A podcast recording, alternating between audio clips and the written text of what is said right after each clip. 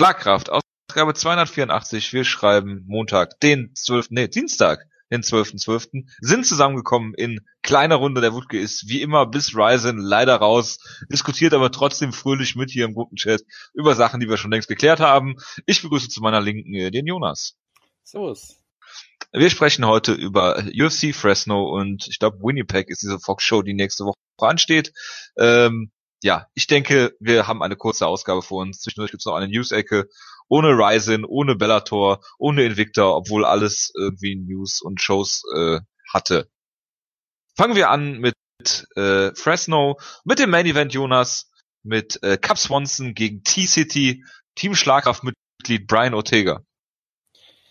Ja, also im Prinzip sage ich das gleiche, wie ich nach jedem T-City-Kampf sage. Ich sage vor dem Kampf immer, okay, er ist bis hierhin durchgekommen mit seinem vollkommen absurden Stil, aber irgendwann kann es einfach nicht mehr klappen. Und jetzt wird der Kampf sein, wo es nicht mehr klappt. Und danach stehe ich da und denke, ja gut, es hat doch wieder geklappt. Kurze Zwischenfrage, Jonas. Ja. Hypst du ihn? Äh, äh, also man muss, langsam muss man schon sagen, also wenn jemand... Nein, nein, nein, nein, nein, nein, nein, das kannst du ihm nicht antun. ich habe ihn ja immer gehypt ins Team Schlagkraft, äh, äh, ins Team Schlagkraft sogar reingehypt und äh, ja. Also das ich sage mich hier bestätigt. Mich, das Einzige, was mich davon abhält, ist, dass er ein Gracie ist. Den mag ich ja nicht so, nicht so gerne. Er ist ein Gracie, ja, das wissen wir. Den, den guten Brian Gracie nicht ganz in, so hypen. Genau, in der, in der äh, Gracie äh, Familienvita direkt hinter äh, Victor Gracie, genau. alias Victor Belfort. Genau. Ja. Ähm, und ich meine, es lief wieder genauso wie immer im Prinzip. Er hat vermutlich weiterhin keine Runde in der UFC gewonnen bisher. Ja, ja Jonas ähm, übertreibt wie immer. Wurde hier wieder äh, ziemlich, ja, jetzt nicht furchtbar zerlegt, aber Carl Swanson hat den Kampf schon ziemlich klar eigentlich gewonnen. Bis dahin. Ja, gut, klar, klar es gab in der ersten Runde die, die Schrecksekunde, auch da wieder war er nah am Finish, aber. Schrecksekunde ist gut. Im, im Stand hat Cap Swanson den Kampf trotzdem ziemlich klar bestimmt. Ähm, und dann hätte ich halt eigentlich gedacht, okay, wenn er jetzt das in der ersten Runde überstanden hat, da hat er es geschafft, nicht gefinisht zu werden. Er hat gemerkt, okay, er ist einmal nachlässig geworden im Clinch, äh, hat sich dann sofort Ortega die Guillotine geschnappt. Das wird ihm jetzt vielleicht nicht nochmal passieren, weil Cap Sonson hätte dann ja im Prinzip auch wissen müssen, hey, ich kann im Clinch überhaupt keinen Scheiß bauen mit dem. Muss ich Und sollte auch nicht meinen Kopf äh, unter seine Arm, unter seinen Arm schieben. Genau. Und dann in der zweiten Runde, ich weiß auch, sag auch weiterhin jetzt nicht, dass Cap Swanson da irgendwie katastrophal Mist gebaut hätte, sondern das Ding ist halt einfach, du kannst keine halbe Sekunde auch nur irgendeinen Fehler gegen den machen. Ich meine, ist ja nicht, nicht so, als hätte er jetzt einen Takedown versucht oder den, den Arm, äh, den Kopf so richtig tief da reingesteckt, sondern hat halt kurz, ich glaube, Ortega hat, glaube ich, einen Kniestoß gezeigt oder so, und ist halt der Kopf von Cap Swanson so einen Millimeter nach unten gegangen und zack, sofort äh, war da halt der Griff und dann war's das im Prinzip. Also es ist halt weiterhin phänomenal, wie er das immer hinkriegt. Es ist, es ist, ähm, ich kann es mir auch weiterhin nicht erklären. Es macht keinen Sinn. Es sollte in der modernen Ära absolut nicht funktionieren. Und es funktioniert immer weiter. Und jetzt kann man langsam über einen Title Shop nachdenken. Und das ist schon hochgradig absurd. Äh, äh auf jeden Fall. Und ich habe ja, ähm, ich habe vor dem Kampf ja auch schon gesagt, dass Brian Ortega eher den Titelshot verdient hätte als Cap Swanson, als Short Notice Replacement. Ähm, das, das Faszinierende an ihm ist ja, er ist ja ist groß für die Division, er ist null muskulös oder sowas, äh, hat diesen unglaublichen äh, Grappling-Hintergrund, hat aber auch überhaupt keine Takedowns. Also ähm, schafft aber trotzdem irgendwie den Kampf immer zu gewinnen, sei es durch Guardpullen, ähm, sei es durch äh, Clay Guida mit einem Knee-Finishen, sei es durch äh, durch diese absurden, diese absurden, äh, was war's, in der ersten Runde Guillotine am Anaconda Choke oder was auch immer und dann diesen diesen äh, diese Guillotine dann in der zweiten Runde, wo du wirklich gesehen hast, äh, ja, du darfst dir nichts erlauben gegen ihn. Cap Swanson ist natürlich ähm, ja, Cap Swanson ist halt so Gatekeeper äh, One Who One sozusagen. Also ähm, die Elite wird er nie schlagen, hat immer eine große Fresse. Ich weiß auch nicht, ob die UFC ihn weiter beschäftigen wird zu den Konditionen, zu denen er gerne hätte. Ähm, ich finde, die UFC hat nicht wirklich was von Cap Swanson. Der hat zwar immer lustige Kämpfe, aber das, je nachdem, was er für Geld fordert, ist er vielleicht bei Bellator in so Showcase-Kämpfen äh, besser aufgehoben. Wenn es dann das Rematch gegen George, den Party Rooper Roop gibt oder sowas. Ähm, von daher muss man da mal abwarten. Und äh, ja, du hast, du hast halt gesehen, Swanson ist halt gut im Striking, hat halt vielleicht nicht mehr die K.O.-Power, die er früher hatte, diese One-Punch-Knockout-Power. Ähm, da hat sich die City gegen durchsetzen können und hat dann wunderbar gefinisht, wie du schon gesagt hast. Und Cap Swanson hat nachher auch gesagt, er hat gedacht, er erstickt fast in dem Choke.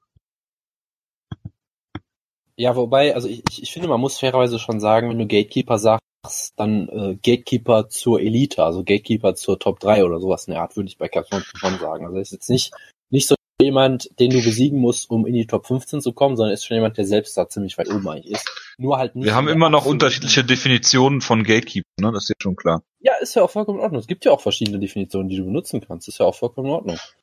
Ich wollte es nur noch mal klarstellen. Ich wollte damit nur sagen, dass er nicht Elite ist und dass Auch du, da ist- äh, auch- auch dass er genauso unter der Top, Top 5 ist vielleicht.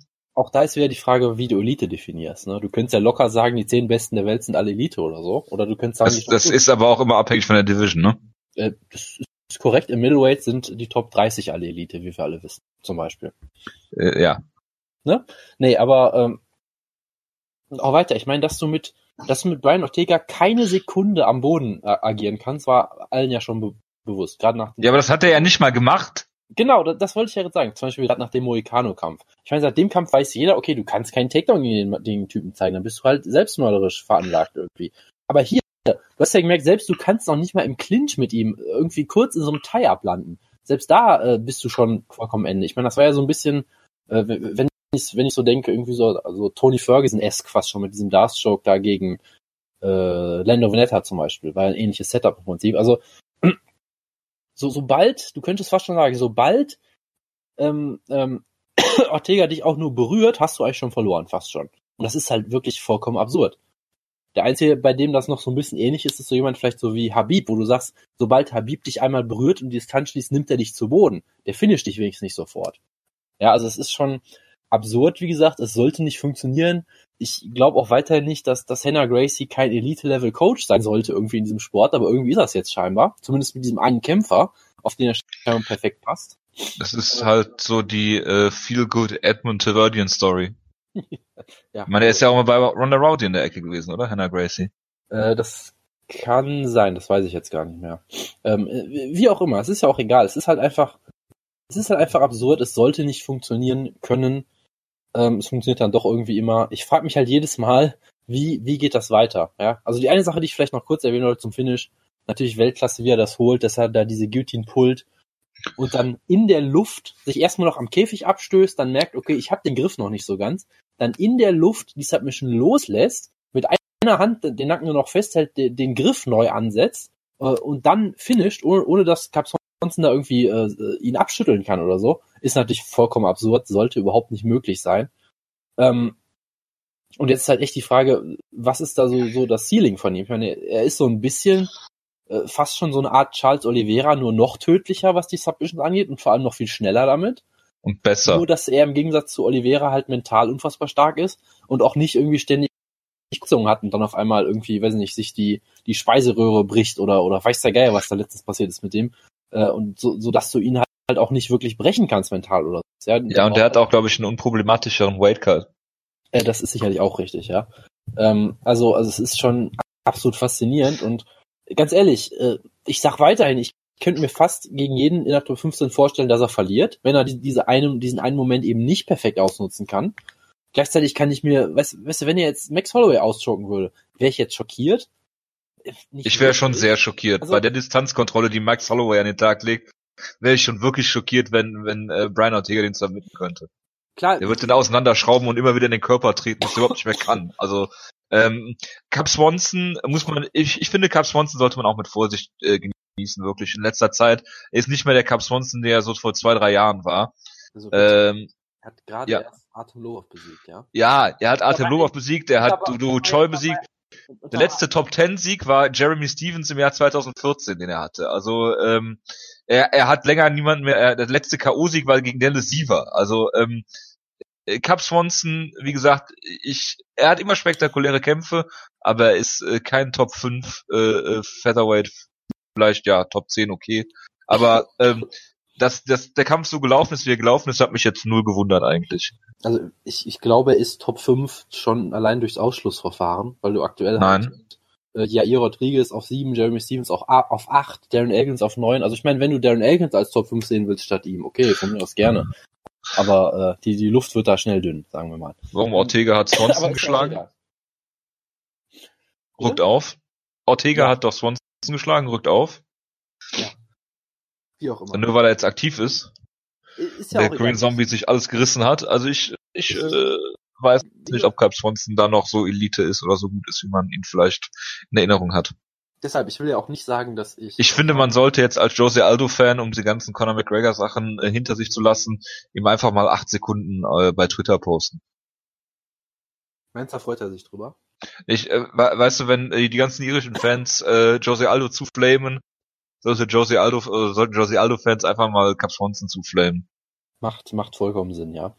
Genau. Nee, aber äh, um das abzuschließen, ich wollte damit auch nicht sagen, dass ich Ortega jetzt unbedingt als neuen Champion sehe. Ich sage nur, mit dem Stil kann er jeden besiegen an einem guten Abend und er kann auch gegen jeden verlieren. Und das macht ihn halt schon, schon faszinierend in der Art und Weise. So, das wollte ich damit nur noch mal festhalten. Ja. Gut. Gut. Den Co-Main Event. Äh, gegen wen soll man denn jetzt Ortega buchen? Ähm, ist schwierig. Ich, ich würde mich nicht dafür aussprechen, was, ich meine, sein Post-Fight Callout war ja sehr merkwürdig. Der gesagt hat, hey, ich bin netter hab natürlich nicht geguckt. Er hat gesagt, hey, ich bin ein netter Kerl. Ich möchte erstmal darauf warten, dass Frankie Edgar sich erholt. Dann kann der seinen Titel schon kriegen. Ich warte währenddessen, mache gar nichts und, und krieg dann den Sieger. Wo ich mir denke, äh, das wird so nicht passieren, mein Junge. Das hat bei Hatsuyuki schon so hervorragend geklappt. Ja, so ungefähr. Was ist denn mit Ricardo Lamas, wenn er Josh Emmett besiegt? Äh, Das wäre sicherlich ein, ein wunderbares Matchup. Natürlich auch ein sehr gefährlicher Grappler, auch jemand, der Kämpfe schnell finishen kann. Das wäre sicherlich sehr spannend, ja. Also ich meine, sie haben beide ja auch so ein bisschen diesen ähnlichen Stil, dass sie sehr gut darin sind, Fehler des Gegners auszunutzen und Kampf brutal und schnell zu finishen. Das, das, das könnte ich mir sehr gut vorstellen, ja. Das Die Frage ist halt, ob das Grappling von äh, Brian Ortega gegen Division äh, Division 3 äh, Ringen äh, gewachsen ist. Aber gut. Das, das ist immer die große Frage bei solchen Matchups. natürlich. Was mit der Rodriguez ist, weiß ich nicht. Ich vermute, er wartet noch darauf, dass ihm ein neues äh, Auge transplantiert wird, nach dem, nach, nach dem, was Edgar mit ihm gemacht hat. Aber äh, stimmt, den Namen habe ich auch schon lange nicht mehr gehört. Ja, hier Rodriguez gegen äh, Sabit äh, Magomed Sharipov. Wollen ja alle sehen, aber Jonas nicht, weil es zwei seiner Halbkämpfer sind und dann würde die Welt stehen bleiben. Hm. Gut. Naja, ja, Jojo, das garantiert doch, dass einer von beiden gewinnt. Diesmal so. Ja, oder beide. Tja. Das würde mich nicht wundern. Ähm, ja, Gabriel Benitez gegen Jason Knight, da redest du jetzt anderthalb Stunden über Fouls. Es war natürlich faszinierend in zwei Hinsichten. Erstmal ähm, natürlich ähm, der gute Hick Diaz meldet sich zurück und es war natürlich interessant zu sehen, wie er sich zurückmeldet. Die Antwort war sehr schlecht, sehr sehr schlecht sogar. Ähm, und äh, es ist ja immer so eine Frage, gerade wenn du so so großen Hype hast und dann brutal ausgenockt wirst, ist die Frage, wie kommst du zurück? Und da muss man natürlich, lieber Jojo, über die Psyche der Kämpfer reden. Ja, über die Psyche des Hick Diaz. Ist ja ganz wichtig. Und ich kann natürlich nur spekulieren, aber es wirkte für mich äh, äh, schon irgendwie so, als würde er versuchen, auf Teufel komm raus, den Gegner sofort auszunocken in der ersten Minute. Und damit er irgendwie die, die, diesen schlechten Geschmack des Lamas-Kampfes sich aus dem Mund wäscht oder so. Und es hat halt überhaupt nicht geklappt. Und er hat dadurch halt sehr, sehr wild gekämpft und ziemlich ja unintelligent auch den Kampf geführt. Ähm, und wurde eigentlich dann von, Benitez ganz klar out, ja, outsmarted im Prinzip, der ihn einfach immer wieder ausgekontert hat, gesagt hat, hier, komm her. Und Igias ist einfach relativ stupide hinter ihm hergelaufen, wurde die ganze Zeit ausgekontert, äh, hat dann ziemlich klar verloren. Das weitere Erwähnenswerte ist natürlich, dass er einen Takedown-Versuch gestoppt hat, indem er Benitez in den Finger gebissen hat äh, und sich da sofort entschuldigt hat und dann hat so, oh, äh, sorry, war ein Versehen, kommt nicht wieder vor. Was natürlich sehr schön ist, weil ähm, ich bin ich bin sicher, wir haben alle schon aus Versehen Leute gebissen, das, das kommt halt schon mal vor. Ähm, Ja, erzähl mal von deiner Erfahrung. das wäre jetzt nicht mehr jugendfrei, glaube ich. Äh, nee, aber ähm, passiert halt, von daher. Ja klar, ein honest mistake. Genau, und äh, hat es ja auch sofort zugegeben, wurde ihm wurde auch sofort ein Punkt abgezogen, was natürlich schön ist. Ähm, aber ja, ich, ich sag mal so, für, für Fans von Jason Knight war das ziemlich ernüchternd. Benitez hat das fairerweise auch sehr, sehr clever gemacht und ähm, warten wir mal ab. Um äh, ihn abzuschreiben, den guten Diaz, ist sicherlich noch zu früh, er ist ja immer noch ziemlich jung. Und äh, deshalb warten wir mal ab. So. Ich schreibe ihn jetzt schon ab. Das war auch alles, was ich dazu sagen wollte eigentlich. Ich schreibe ihn jetzt schon ab, er hat es nicht drauf. Er wird nie was zu, äh, er wird zu, nie zu was bringen, so. Marlon Moraes gegen Aljamain Sterling und dazu muss ich kurz erzählen, ich habe mich gespoilert, weil ich äh, selektiv natürlich entscheiden wollte, was ich gucke in, in dieser äh, äh, zu also für von dieser Show und äh, ja muss sagen, dass äh, ja ich letzte Woche schon darüber geredet habe, dass das so ein ziemliches Alb Albtraum-Matchup für Aljamain Sterling ist. habe gelesen äh, K.O. nie und habe mir einfach nur gedacht, er wird einen Takedown versucht haben und voll in den Knie reingelaufen sein und es ist auch genauso gekommen. Ähm, nun muss man dazu sagen, dass er vorher schon im Stand ziemlich angeklingelt wurde von, von Moraes. Ähm, am Boden sah er eigentlich gar nicht so schlecht aus, diese fünf bis zehn Sekunden, die es da war, weil er da, äh, ja, fand, in der Guard hat er es nicht schlecht gemacht. Dann ist halt Mora Moraes natürlich gesagt, steh auf, was natürlich logisch ist, aber ja. Klar, ich meine, er wurde immer noch verprügelt dabei, aber das hätte schlimmer sein. Äh, nein. Er hat doch ziemlich klar äh, äh, einen Armbar versucht und einen Leglock. Ach ja, die Geschichte, ja gut, er, er hat sich noch versucht dadurch zu retten, ja klar, aber es hat ihm dann ja wenig gebracht, sagen wir. Es hat ihm wenig gebracht, nein, aber ich fand es äh, zumindest mal clever, clever gelöst in diesem einen Moment. Klar, also, also dann also natürlich voll Moment, ins Knie. In dem Moment war er zumindest noch, äh, sag ich mal, äh, äh, Klar. geistig da, da genug, um das noch zu versuchen. Das heißt, du konntest schon sehen, dass er nicht äh, vorher schon stehend K.O. war unbedingt, sondern dass das dann doch erst durch das Knie äh, äh, induziert wurde, sagen wir mal. Weiß ja nicht, ob das Instinkt war schon. Und äh, er hat das dann ja clever gemacht, er hat versucht, sich totzustellen. Ja, die Leichenstarre ist direkt eingetreten, wie Wutke jetzt wahrscheinlich sagen würde. Und äh, ja, äh, ziemlich brutaler Knockout von äh, Moraes. Ich hätte fast gesagt, es ist ein Turnaround für ihn, aber äh, ja, er äh, ja, hat er gewonnen gegen Dotson. Und endlich mal ein klarer, klarer Sieg für Moraes. Und wie ich letzte Woche schon gesagt habe, Sterling äh, hat sich damit, oder hat, das heißt, hat sich keinen Gefallen getan. Aber Hanyaya wäre, da, da sind wir uns einig, der hat durchaus leichterer Kampf gewesen. Und dass er jetzt äh, Short Notice hier Moraes vorgesetzt bekommt, ist natürlich auch für Sterling sehr undankbar. Das muss man dazu auch. Das ist sicherlich richtig, ja. Ähm, genau, also, also zum Glück ist Woodke nicht da, der würde jetzt hier irgendwie solche schlimmen Wortwitze machen wie Eljo Mortis oder so, das machen wir zum Glück ja nicht. Das ist nicht unser Niveau. Woodke würde auch ausführlich drüber reden, dass er dann oh wie Gott. dass er dann wie eine Leiche immer noch da lag und die, äh, die Kameracrew die ganze Zeit verzweifelt versucht hat, davon wegzuhalten, was auch sehr bizarr aussah. Ich weiß nicht, ob du das noch gesehen hast nach, nach dem K.O. die Szenen. Ähm, da siehst du halt wirklich. Nein, wenn der Kampf zu Ende ist, mache ich es eigentlich immer weg und spule weiter. Es ist in dem Fall eine gute Entscheidung. Du hast halt wirklich nur gesehen, wie, wie Marlon Moraes dann irgendwie fast schon getröstet werden musste, weil er, glaube ich, dachte, er hätte gerade wen umgebracht, so. Und wirklich komplett fertig aussah. Du hast dann die Commission-Leute gesehen, die sich auch schon so angeguckt haben, so sagen oh oh. Ähm, und du siehst halt immer, wie die Kamera halt, du, du ist es halt schon sehr, sehr klar, dass sie explizit Anweisungen haben, zeigt sowas bloß nicht. Ja. Und in dem Fall hast du auch wirklich gemerkt, dass sie auch die Anweisungen haben, redet bloß nicht drüber, weil sie haben dann über alles Mögliche geredet, außer über Aljamain Sterling, der da immer noch lag, bewusstlos. Und auch, glaube ein paar Minuten gebraucht hat, bis er überhaupt wieder bei Bewusstsein war.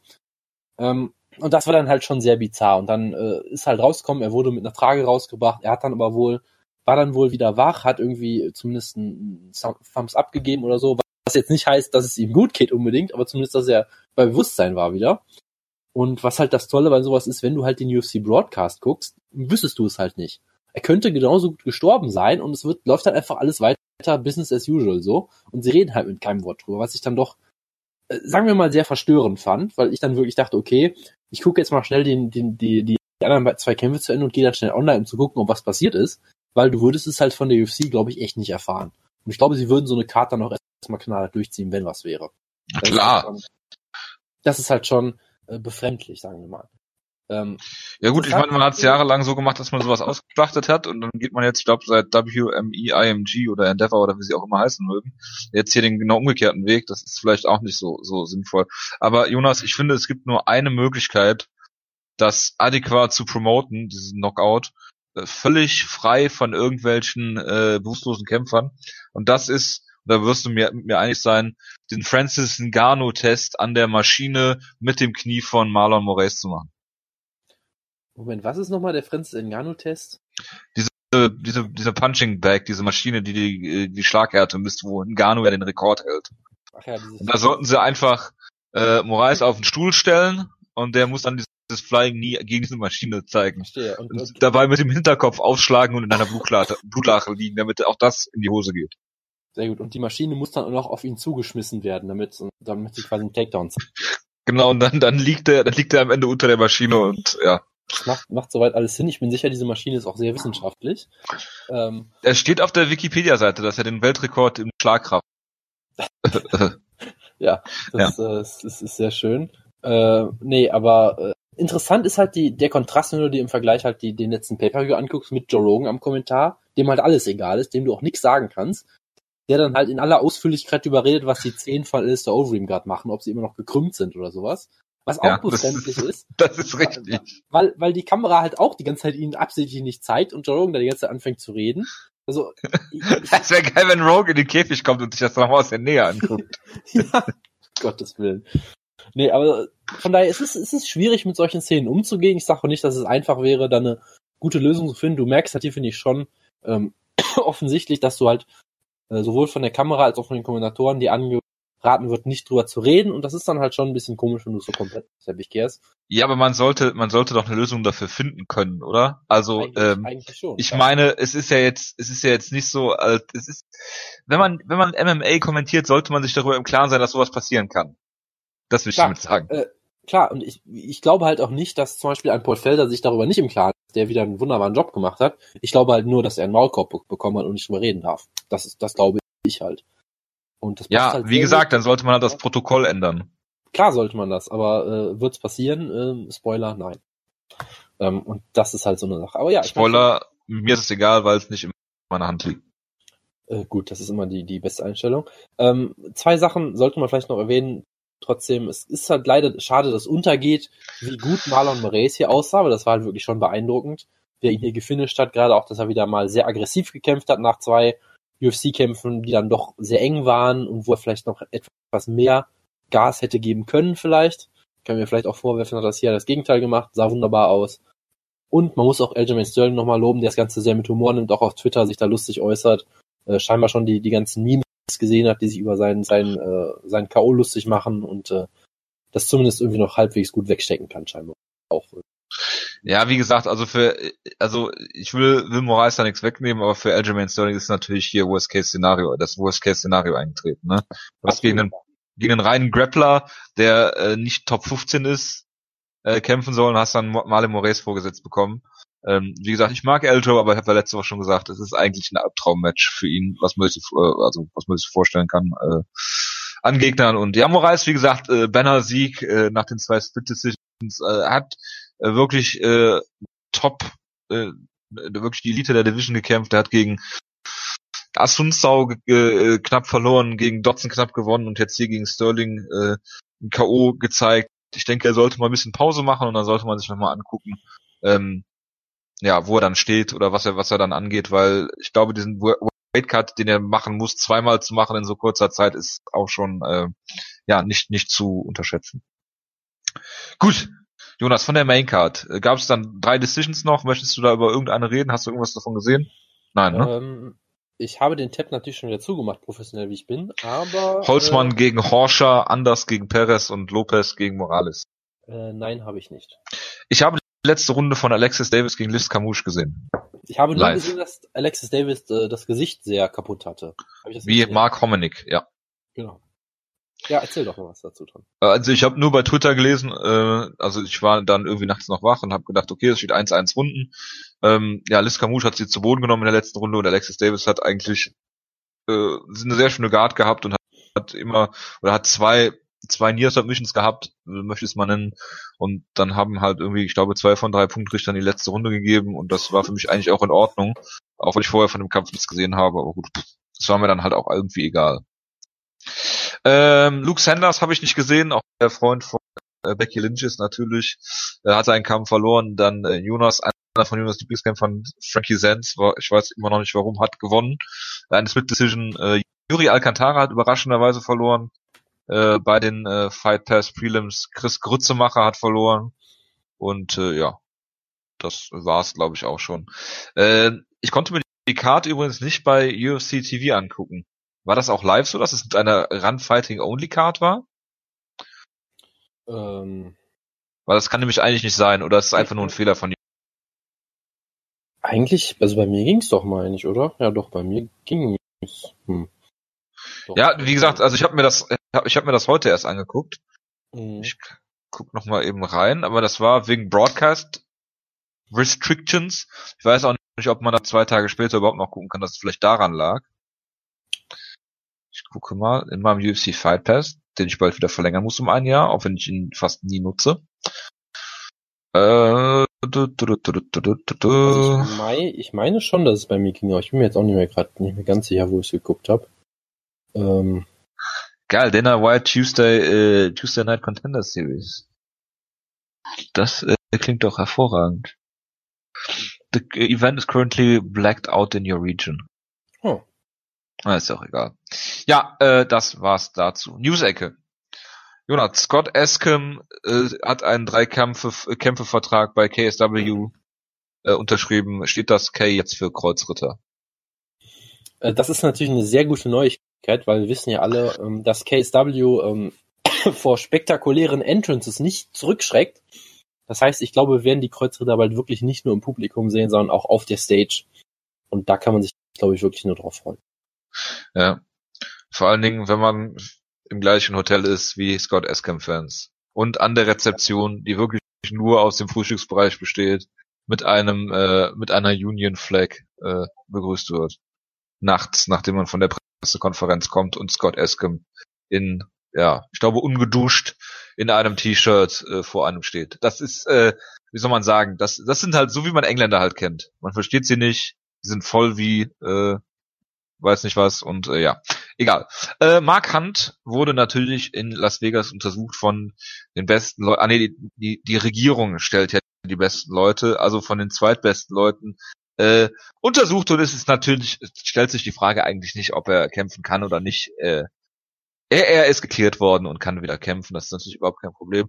Dass sich viele Hirnschäden erst postmortal nachweisen lassen, indem man das Gehirn aufschneidet, lassen wir dabei mal außen vor. Und da wir unseren äh, medizinischen Consultant äh, Dr. Benjamin aktuell nicht erreichen können, äh, kann ich da leider auch nicht mehr zu sagen. Ich weiß auch nicht, der, der schreibt uns länger schon nicht mehr. Weißt du doch, was, was da los ist? Das ist irgendwie. da Nee, Gerüchte, gerüchteweise, gerüchteweise soll er hinter schwedischen Gardinen sein. Äh, Oh, leugne, das leugne ich noch. merkwürdig. Ich finde schade, weil ich hier keine aktuellen Sachen mehr posten kann äh, von, von Dr. Benjamin. Ach, wenn ihr Jonas übrigens ärgern wollt, könnt ihr in den Gruppenchat immer schön MMA Roasted äh, Sachen posten. Da er gerade trinkt, kann er sich nicht dagegen wehren. Gut. Oder, ja, MMA Roasted oder Pios, das ist irgendwie alles das gleiche. Nee, aber, ähm, also, wenn ich das jetzt richtig verstanden habe, um es mal festzuhalten, du möchtest, dass Mark Hunt das Gehirn aufgeschnitten wird, oder wie war das jetzt? Ich das Nein, ich möchte das. äh, Kannst du Gehirn sagen? Gehirn. Okay. Schade, es klang eben sehr ruhig. Ach so, Verzeihung. Oh, wurde gerade gerade geschrieben. Also, Der Launcher ist, um das Spiel zu starten. Ah, verstehe, das ergibt natürlich Sinn. Wenn man Gut. mal so drüber nachdenkt, schon irgendwie, ja. Ja gut, aber die Frage ist, warum, warum ist das dann ein Unterschied, ob der Warframe, ob er Warframe spielt oder Warframe Launcher? Jojo, bitte. Ah, halte- okay. Halte den Blick auf das Aha. Bigger Picture. Es ist, äh, Ja, Wutke hat ein Update gefahren von dem Spiel Warframe. Jetzt hier wahrscheinlich Werbung machen, deshalb war das so lange angezeigt. Das ergibt natürlich alles Sinn. Äh, und äh, Pius Erklärung, dass alles das gleiche ist, nicht. Gut, äh, ich möchte das hier natürlich auch nicht unnütz in die Länge ziehen. Äh, wir müssen natürlich darüber reden, dass wieder erwartens, Jonas, GSP den Middleweight-Titel vakantiert hat. ich bin absolut schockiert und hätte das nie erwartet in dieser. Ja. Ähm, Ja, gab da ja auch diese wunderbare Timeline, die äh, Freund der Show Mike Chang hat. super. Mit, mit all diesen lustigen Sachen, die es ja damals noch gab, von wegen GSP hat uns betrogen und der Kampf wurde verschoben und wir wussten das ja alles. Das ist diese ganze Timeline, kann man sich nochmal in Ruhe durchlesen. Es ist halt einfach wunderbar. Ähm, und du merkst halt da schon wieder, dass es halt, ähm, naja, wie, wie soll man sagen, es ist halt alles eine ziemliche Farce gewesen. Ähm, so wie ich es verstanden habe, hat GSP ja auch gesagt, da- dass er jetzt äh, aus Krankheitsgründen den Titel nicht verteidigen kann. Ähm, was, wenn es so stimmt, wäre er halt schon dann ernsthaft und chronisch krank, was natürlich nicht schön wäre. Mit einer Krankheit, mit der man, glaube ich, auch keinen Spitzensport machen kann, so ziemlich. Also das wäre natürlich nicht schön. Aber Brock Lesnar, der ist ja auch zurückgekommen. Das ist aber auch Heavyweight. Ähm, Ach so, verstehe. Sollte GSP ins Heavyweight gehen. ähm, das, das wäre die Lösung aller Und Francis Ngannou drei Runden lang zum Boden. ich, ja. Was? Ich, ich bin halt irgendwie trotzdem so ein bisschen skeptisch, was diese ganze Sache ähm, angeht, weil es kann natürlich sein, dass das GSP jetzt wirklich einfach zufällig quasi krank geworden ist. Ähm, aber ganz ehrlich, hättest du erwartet, dass er den Titel verteidigt, wenn er nicht krank sein sollte? Nein, halt es genau ist mir, es ist mir aber auch völlig egal, um ehrlich zu sein, weil dieser Kampf eigentlich nur gebucht war, damit GSP äh, einen Kampf kriegt, einen leichten Kampf, einen Money Fight gegen gegen Bisping Ähm, er hat durchaus Muskelmasse zugenommen und es war wahrscheinlich äh, für ihn einfacher, im Middleweight anzutreten, gegen jemanden, der nicht so viel Knockout-Power hat, wie gegen einen Tyron Woodley und von daher hat er alles richtig gemacht. Ähm, von daher, also es wundert mich nicht. Und die ganzen Leute, die jetzt rummosern, äh, dass die Division tot ist, ja gut, die Division war immer tot. Also von daher ähm, sehe ich das alles nicht so eng und GSP hat so viel getan für den Sport. Ähm, er hat äh, das Welterweight, eine Division, die wirklich immer voller Haie war, ähm, ja, ausge, äh, ausgecleant, wie man äh, in Denglisch so schön sagt. Er hat John Fitch besiegt damals, der, der alles andere besiegt hat. Ähm, äh, ja, Hardy damals, äh, Alves, er hat Matt Hughes besiegt, er hat Matt Sarah die Niederlage gerecht, er hat ja wirklich äh, ja Condit, Nick Diaz, alles alles besiegt, äh, Johnny Hendricks und äh, ja, die UFC hat hat ihn dann immer unter den Bus geworfen in Form von Dana White gesagt, seine psychischen Probleme sind nicht so schlimm. Warum sollte GSP nicht zurückkommen, den Payday kassieren, Champion werden und dann zurücktreten? Also es gibt viele Leute, denen, wo ich mich darüber beschweren würde, aber nicht bei GSP. Und äh, denk mal drüber nach, wie oft Connor UFC-Titel bisher verteidigt hat. Und sagt dann nochmal, dass GSP ähm, ja äh, das nicht machen kann. Nee, dass klar, er kein also, Fighting Champion sei. Also äh, das muss man immer in Perspektive sehen. Ne? Wie, ja. Wie, wie gesagt, ich bin ja auch immer jemand, der sagt, ich, ich habe weder Bisping noch GSP als quasi Kämpfer und Einzelperson kritisiert, weil die natürlich für sich beide das Beste rausholen wollen, was natürlich vollkommen richtig ist. Ähm, nur das, was mich halt genervt hat, ist, dass die UFC das halt mitmacht und die, die ganze Division unter den Bus wirft. Und was mich jetzt natürlich am meisten nervt, ist, dass sich Dana White jetzt hinstellt und sagt, oh, GSP hat sich den einfachsten Gegner rausgesucht, der wollte ja. die, den Titel verteidigen, wo ich mir denke, ja, natürlich, und du bist derjenige, der ihm das erlaubt hat, du Trottel. Ja, ja. das ist doch nur wegen dir passiert. Also, dass sich Dana White jetzt wieder als das Opfer hinstellt, finde ich halt natürlich wieder großartig. Er ist derjenige, der diesen Kampf überhaupt äh, erst äh, auf die Beine gestellt hat und dass er sich jetzt so wieder, oh, der, ah, der böse DSP hat mich so voll ausgenutzt und hat die UFC hintergangen, so, nö, das war das, was die UFC bucken wollte, weil die UFC damit Geld verdienen wollte. Und du hast dich in, in die Nesseln gesetzt und äh, jetzt hast du den Salat halt auch. Jetzt musst du das halt auch, auch auslöffeln und kannst dich jetzt nicht als Opfer darstellen. Das ist halt das, was mich daran sehr amüsiert, sagen wir mal so. Ja, und ich meine, ähm, seit Conor McGregor das letzte Mal in der UFC gekämpft hat, das war dieses Jahr noch gar nicht, genau, im November gegen Eddie Alvarez. Also ist es im Jahr 2017 der einzige Pay-Per-View-Draw, den die UFC hat. Also, ob ich den weiter checken will, wenn er GSP jetzt unter soll froh sein, er soll wirklich froh sein, dass er zurückgekommen ist. Und wenn man jetzt die Division, die eh schon scheiße war, ähm, hier äh, an die Wand fährt, meinetwegen. Also was was auch immer es kosten soll. Ähm, ja, und äh, von daher, äh, ja, Pech gehabt. Und wenn sie jetzt GSP auch noch begraben, pff, warum sollte GSP zurückkommen? Ich meine, wenn es ihm gesundheitlich nicht geht, und ich glaube ihm, dass es gesundheitlich nicht gut geht, äh, er ist wirklich der, ich glaube, er ist einer der wenigen überlegten MMA-Kämpfer, die es äh, auch äh, finanziell, glaube ich, nicht nötig hätten, nochmal zurückzukommen. Wie gesagt, so zum Beispiel eine Mark Hunt, so das krasse Gegen, Gegen Ding dazu. Äh, und von daher, ja, sch schauen wir mal, wie sich das entwickelt. Äh, bei den Kampfankündigungen kommen wir gleich noch zum, zum Middleweight äh, äh, Titelkampf. Ja, äh, weiter im Text. Tony, genannt Kevin Ferguson, hat sich am Ellbogen verletzt. Damit ist die nächste Division erstmal ohne Champion. Ach nee, sie haben ja Conor McGregor im äh, äh, äh Lightweight. Ja, von ja, daher. Im, Im Lightweight hast du keine Probleme. Ja, aber der, der Titel ist ja jetzt erstmal, also ne, du hast einen, du hast einen Titelträger, du hast einen Interim-Titelträger und keiner kann den Titel verteidigen. Das ist damit äh, äh, gemeint. Ja? Tja. So, und äh, dann soll es ja eventuell Barbosa gegen äh, Nomagomedov geben, wenn der Kampf denn stattfindet. Von daher, ähm, ja, es ist halt schade für die Division, weil da gibt's natürlich immer spannende Kämpfe. Ohne Gürtel ist das dann einfach so ein bisschen witzlos. Ähm, aber gut. Äh, ja, warten wir mal ab. Weil man sich damit natürlich auch die Möglichkeit nimmt, äh, fünf Rundenkämpfe da zu haben, weil die werden sie, ja, sie werden wohl kaum ähm, Lightweight Title Eliminator in der Fox Show oder in der äh, äh, FS1 Show auch im, im, im Main Event zeigen. Aber gut, warten wir mal ab. Anderson Silver hat äh, Tainted Dick Pills genommen. Nee, Supplements, Entschuldigung. Ähm, ja, und das ist die Erklärung seines Trainers. Ob sie damit durchkommen, weiß ich nicht. Das ist mir aber auch da völlig egal, weil pff, Anderson ist, Silver ist wirklich nur noch ein Schatten seiner selbst. Ja. Ist bekannt, welche Farbe diese diese. Äh, Nein, ist mir aber egal. Aber das ist eine sehr gute Überleitung, weil Ja, bitte. CM Punk hat seinen Blue Belt bekommen.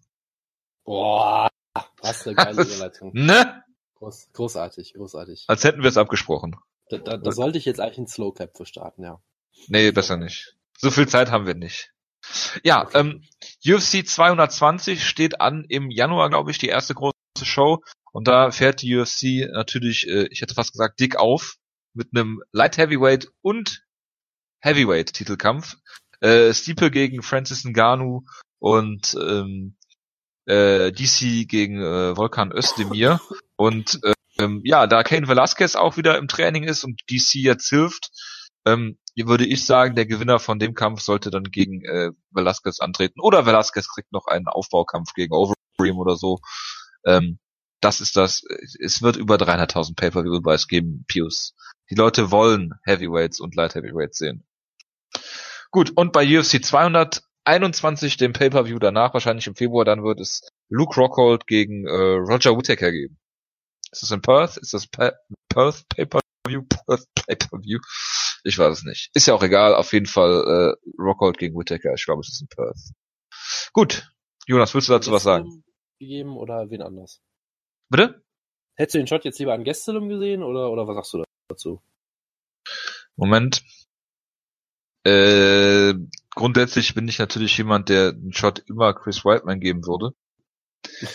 Äh, äh, nö, ich hätte den, ich hätte das Middleweight zugemacht und eine Rich Franklin Division gegründet, 195 Pfund.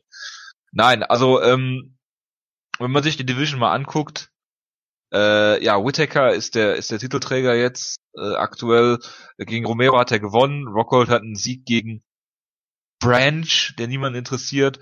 Jacare hat verloren. Whiteman hat in meinen Augen immer noch äh, Gastelum besiegt. Ähm, du kannst Rockhold den, den Shot geben, du kannst äh, Whiteman den Shot geben, aber im Prinzip ist es auch eine riesige Shitshow, deswegen ist es eigentlich auch egal. Ähm, ja, du hättest auch Derek Brunson den Shot geben können. Ah, nee, der hat auch verloren gegen Whittaker, ne? Vor kurzem erst. Ich sage, äh, Victor Gracie sollte um den Titel antreten. Das ist grundsätzlich immer die richtige Antwort, das hast du natürlich recht, ja. Äh, Paulo äh, Borracina. Das ist genau die richtige awkward Pause in dem Moment. gewesen. Ja. Gut. Dann, äh, ja, das war die News-Ecke. Jonas, möchtest du noch was zu Bellator? Victor, äh, in, bei Invicta hat äh, Mackenzie Dern gewonnen. Äh, ja, Mackenzie Dern, Team Schlagkraft, Fragezeichen, ich glaube schon. Ähm, Ich glaube schon. Genau, hat gewonnen per, ja, wie gesagt, per, per schöner Submission natürlich. Wie Ich immer. guck mal bei Schlagkraft.de nach, die ja von Pius eine E-Mail bekommen haben letztens. Genau, sehr schön.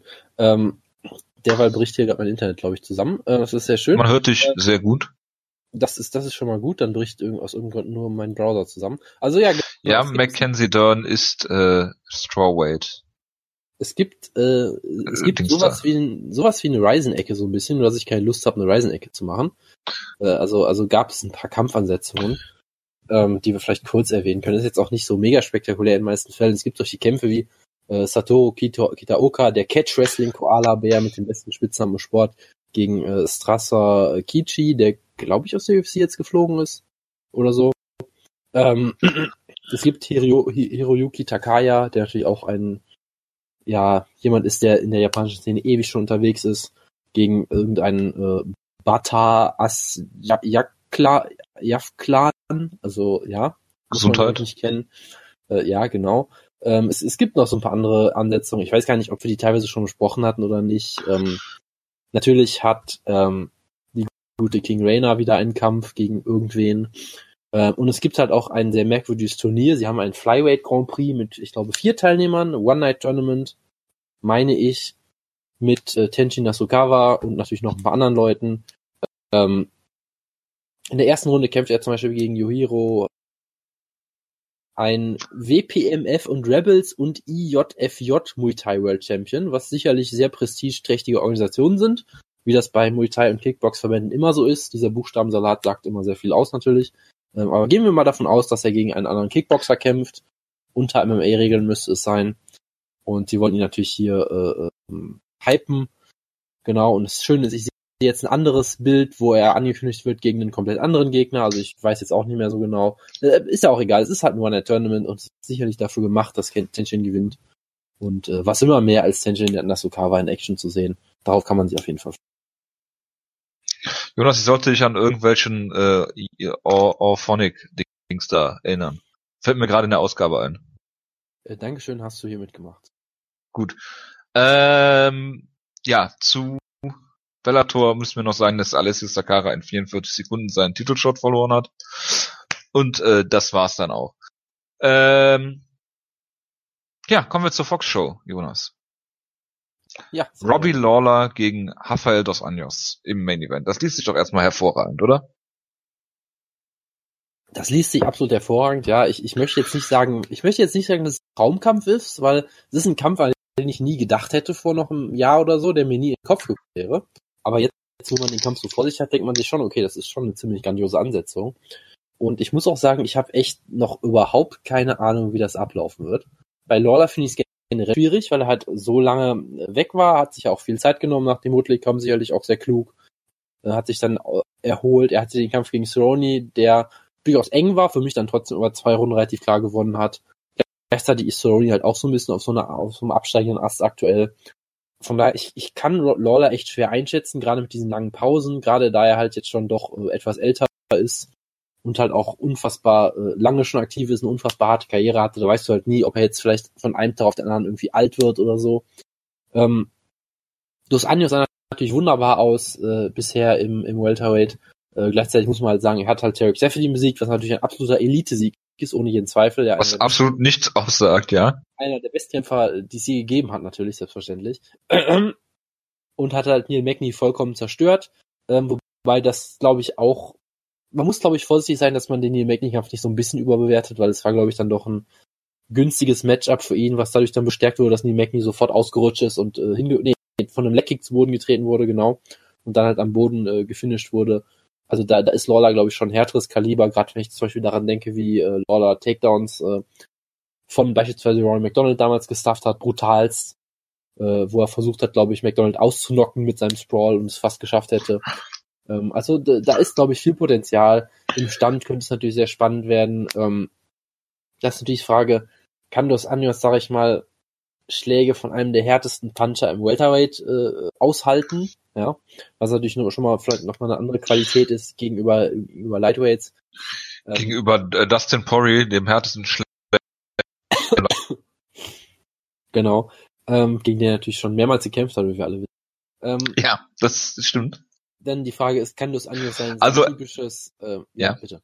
Nein, nein, mach du also, Nein, ich wollte Frage, nur ob, ja, jetzt mach auch. eine Melvin Manhoef äh, Referenz bringen, aber ich habe sie jetzt auch schon wieder vergessen. Ja, gut, dass wir das jetzt Guck, auch guckt euch, können. guckt euch den Kampf an. Genau. Ähm, und da ist halt die Frage für mich, kann Dos Anjos seinen, seinen typischen Stil durchziehen? Kann er Druck machen? Kann er, kann er Lola äh, pressuren? Kann er ihn in den Käfig stellen? Oder äh, über, überrennt Lawler ihn einfach irgendwann mit, mit seiner Physis. Also, das sind für mich viele offene Fragen. Ich kann es echt null einschätzen. Die Wettquoten sind auch kompletter Pick-Im, was denke ich sehr angemessen ist. Äh, ähm, unterm Strich, ich, ich glaube, ich muss immer noch auf Robbie Lawler tippen, weil er immer noch einmal Lieblingskämpfer ist und ich glaube immer noch, dass es. Klar, weil er der Homie von Matthews ist, ist klar. Nein, ich glaube auch durchaus, dass es ein schwieriges Matchup für das an, weil er hat hier jemanden, der auf jeden Fall ist als ehemaliger Middleweight auch langjährig. Ähm, ich glaube nicht, dass er ihn da äh, irgendwie am Käfig stellen und zu Boden nehmen kann oder ähnliches. Und ich glaube, er wird sich dann halt ein Duell im Stand liefern müssen mit Lawler. Und Lawler ist bekannt dafür, dass er gerne mal eine Runde lang in, in Autopilot geht und sich ein bisschen ausruht und nicht viel macht. Aber wenn Lawler aggressiv ist, wenn, wenn er Blut wittert, dann ist er halt immer noch unfassbar gefährlich. Und ich glaube, unterm Strich wird er den Kampf gewinnen. Ich weiß nicht, ob er ihn finisht. Ich weiß nicht, ob es vielleicht eine Decision wird, aber es ist auf jeden Fall ein wunderbarer Kampf und ich freue mich darauf. Ich sage, je länger der Kampf geht, desto eher wird Robbie Lawler ihn gewinnen. Ähm, Dos Anjos immer mal wieder Cardio-Probleme gezeigt. Äh, Im Welterweight gegen Tarek Seferdin hinten raus auch nicht mehr so viel ge gemacht. Das heißt, ich glaube entweder Dos Anjos setzt ihn früh unter Probleme und schafft es vielleicht sogar ihn zu finishen, was ich im Jahre 2017 bei Lawler nicht mehr ausschließen möchte. Ähm, auch wenn ich es jetzt jetzt bis auf den, ich glaube Woodley hat ihn brutal da ausgenockt, ähm, nicht mehr gesehen habe. Ähm, deswegen denke ich. Ich sage aber, ich setze einfach mal, äh, ich sage einfach mal, dass äh, Dos Anjos den Kampf hier gewinnt. Und zwar per Submission, nachdem er ihn zu Boden geschlagen Früh im Kampf und ähm, das ist mein Tipp. Ich kann nicht mal sagen, warum. Das ist einfach, was ich denke. Es sind beide äh, Rechtsausleger. Das spricht für einen merkwürdigen Kampf. Und ich hoffe, dass es ein absoluter Stinker wird, den alle hassen werden. Weil ich ein Sadist bin. Du hast manchmal sehr komische Wünsche. Und manchmal meine ich immer. Gut. Kommen wir zum Common Event und hier wird Ricardo Lamas Josh äh, relativ schnell äh, besiegen. Ja, also er ist ja kurzfristig eingesprungen, ähm, weil, wie war das nochmal, sollte es ursprünglich nicht, ursprünglich sollte es, glaube ich, dann doch, äh, äh, der doch gegen Aldo dann kämpfen, glaube ich, ne? Dann, Lamas sollte gegen Aldo kämpfen, deshalb ist, hat Aldo äh, hat Aldo ist Aldo dann äh, ein Event oder zwei Events vorgerückt und ja, deshalb ist Josh Emmett eingesprungen und das äh, ja genau das ich mein, war der. Josh Emmett ist glaube ich ein ziemlich guter Kämpfer, solide, aber äh, da müssen wir nicht groß drüber reden, glaube ich. Also da ist Lamas halt dann doch noch, glaube ich, eine ganze Stufe drüber und wird hier vermutlich dann relativ.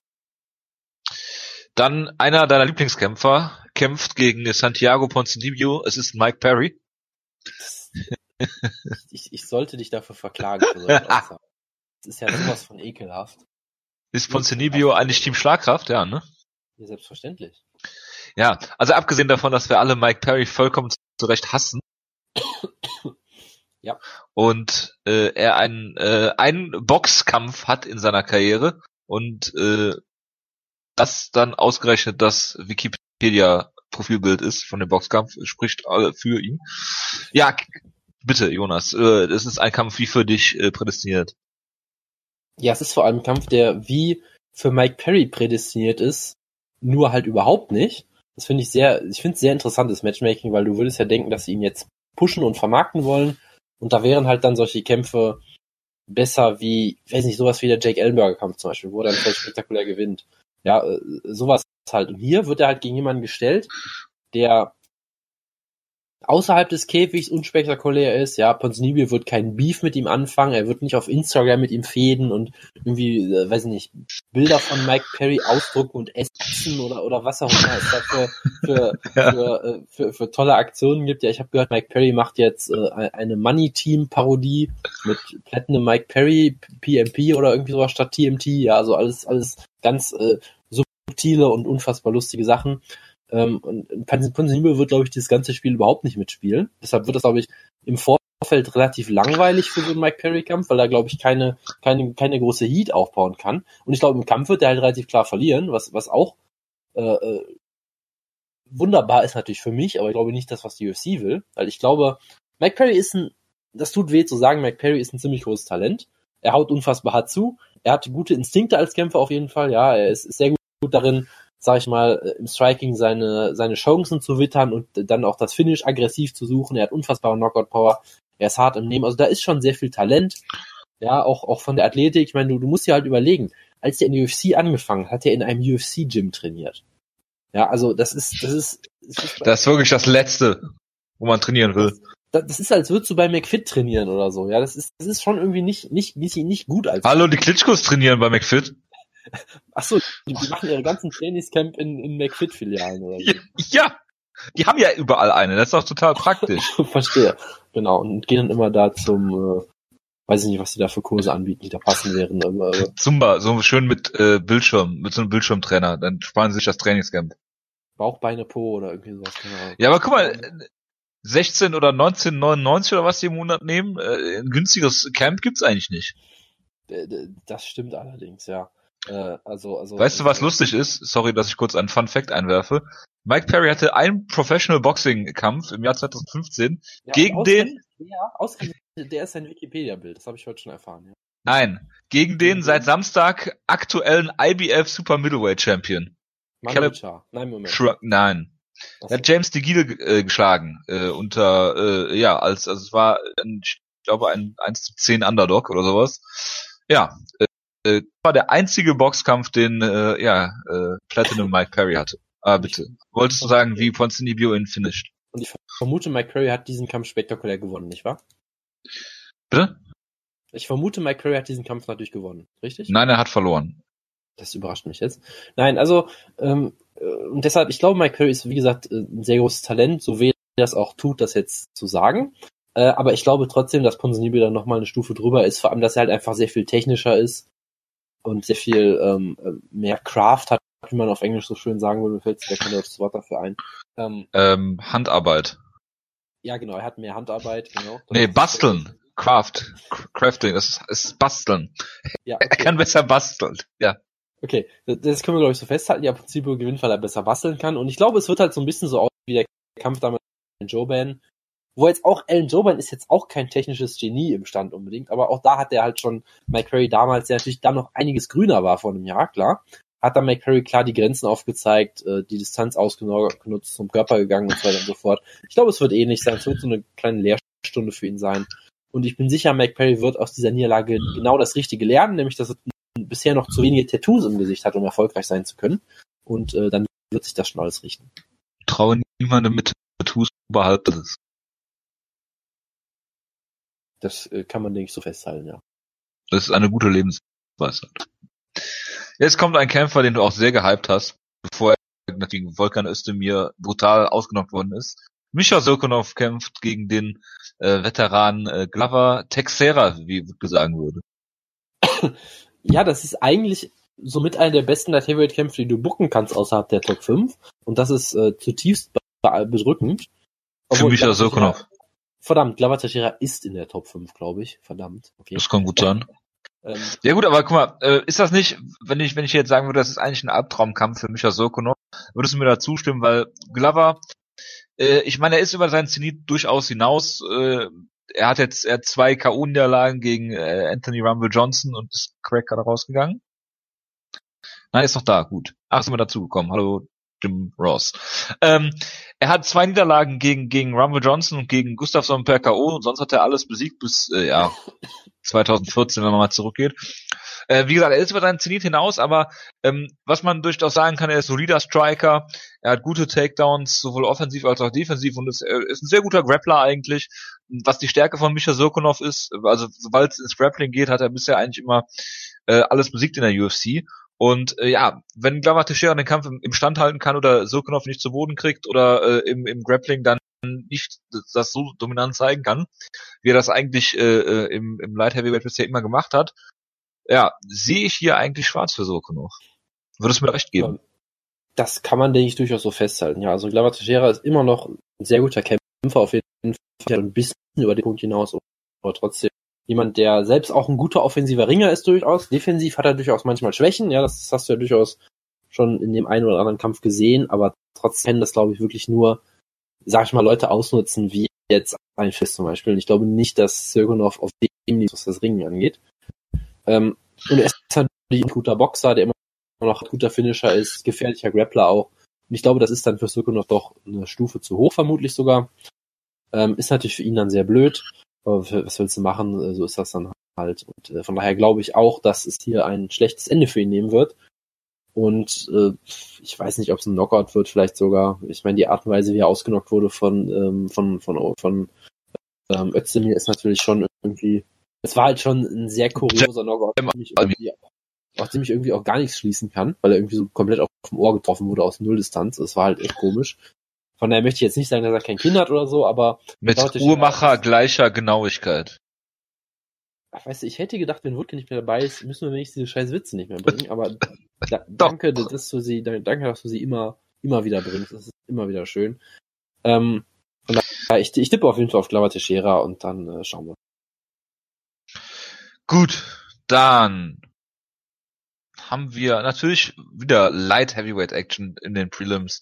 Jared hier, der ähm, von Jonas gehypt wird und kein Mensch weiß warum, weil er noch keine 140 Jahre alt ist und äh, äh, äh, im Light Heavyweight antritt. Er ist ein durchaus durchschnittlich begabter Kämpfer, der sich einen hässlichen Kampf mit Jan Blachowitz liefern wird. Ja, du hast es vollkommen richtig erkannt. Das ist der Grund, warum ich ihn hype. Das ist doch der einzige Grund, weil er äh, unter 40 ist und er kann halt ein bisschen Kickboxen, ganz solide. Das reicht doch auch. Was willst du mehr? Ja.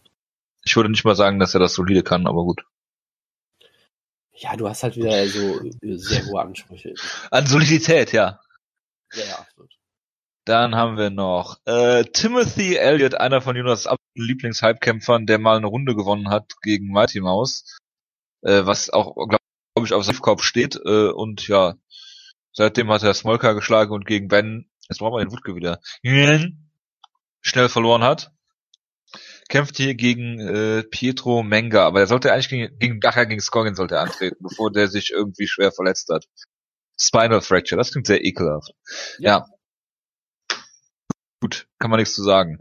Ähm, ja, der Besitzer unserer liebsten Briefkastenfirma John McDessie ist natürlich wieder zurück gegen äh, gegen, gegen unseren Lieblingssympathen. Gegen einen, einen von Sympathiefaktor Mike Perry, äh, Abel Trujillo. Was nach einem furchtbaren Kampf klingt. Für Abel Trujillo hoffentlich. Ähm, ja, warten wir mal ab, was, was das gibt. Dann natürlich, Jonas hat eben schon gesagt, der beste Nickname im Sport, bei irgendwelchem, bei irgendeinem Nickname, der natürlich nicht so gut ist, wie The Holy War Angel, äh, The Lion Gorilla, steht ja auch, okay. Es ist natürlich äh, Oluvale Bangbose. Ist er ein Team Starkraft eigentlich? Ähm, musst du nachgucken. Ja, ich guck mal eben nach. Es ist übrigens ja. Das klingt wie so jemand, den wir schon mal drin gehabt hätten. Bin mir jetzt nicht aus. Auf jeden Fall finde ich auch hervorragend, dass hier Tom Duques neu äh, äh, nicht äh, vollständig mit Niederlagen hier äh, in der Liste drin steht, Jonas, wie das eigentlich hätte sein sollen. Äh, das, macht das dieses Jahr, wurde mir gesagt. Also auf jeden Fall ist Bambose nicht mit drin. Äh, war letztes Jahr. Ja, einer unserer einer unserer Lieblingskämpfer äh, von vor zehn Jahren, als er noch äh, ja Pampers äh, anhatte, ist Jordan Mean. Kämpft gegen Eric Silver, was nach einem schrecklichen Kampf klingt. Und Nordin Taleb gegen Danny Roberts. Ich hoffe, du willst über keinen dieser Kämpfe reden. Ich möchte jetzt natürlich eine Viertelstunde lang über die Karriereentwicklung Mean philosophieren. Okay, dann, Aber, äh, wenn du das machst, dann rede ich über die Karriereentwicklung von Lee Mean. Da, da ich leider äh, gerade einen Hustenkampf wieder kriege, muss ich leider jetzt. Äh, äh das ist Schicksal. Das tut mir er, erbrechen. Ja, erbrechen muss ich mich gleich auch, wenn das heute. Das klingt doch super. Ja, wir hören uns äh, nächste Woche wieder. Hören wir uns nächste Woche. Äh, wir müssen über die Fox Show reden, oder? Müssen wir das? Ich also, weiß nicht. Danach, danach ist ja, ja, machen wir dann auch dann direkt das Ryzen Preview gleichzeitig. Das können wir doch nicht in anderthalb Wochen vorher machen. Da dreht Wutke durch. Wutke dreht sowieso durch. Äh, also Wutke wird Wutke spielt Warframe, also. Ja, also er wird, glaube ich, darauf bestehen, dass wir es unterm Weihnachtsbaum aufnehmen, das Ryzen Preview, deshalb schauen wir mal wieder. Also, ja. also mit, mit, mit dem Scheduling müssen wir nochmal gucken. Gut. Ja. Ich habe gerade gelesen, was der Pius in den guten Chat geschrieben hat und möchte die Ausgabe sofort beenden. Ich bedanke mich recht herzlich für die Aufmerksamkeit. Wünsche euch äh, ja einen guten, eine gute Restwoche, sagen wir mal so. Es ist ja schon Dienstag. Ähm, ja, macht's gut. Wir äh, ja gucken mal, wie wir das zusammengefrickelt kriegen nächste Woche. Und äh, ja, bis dahin. Ciao, ciao. Ciao, ciao.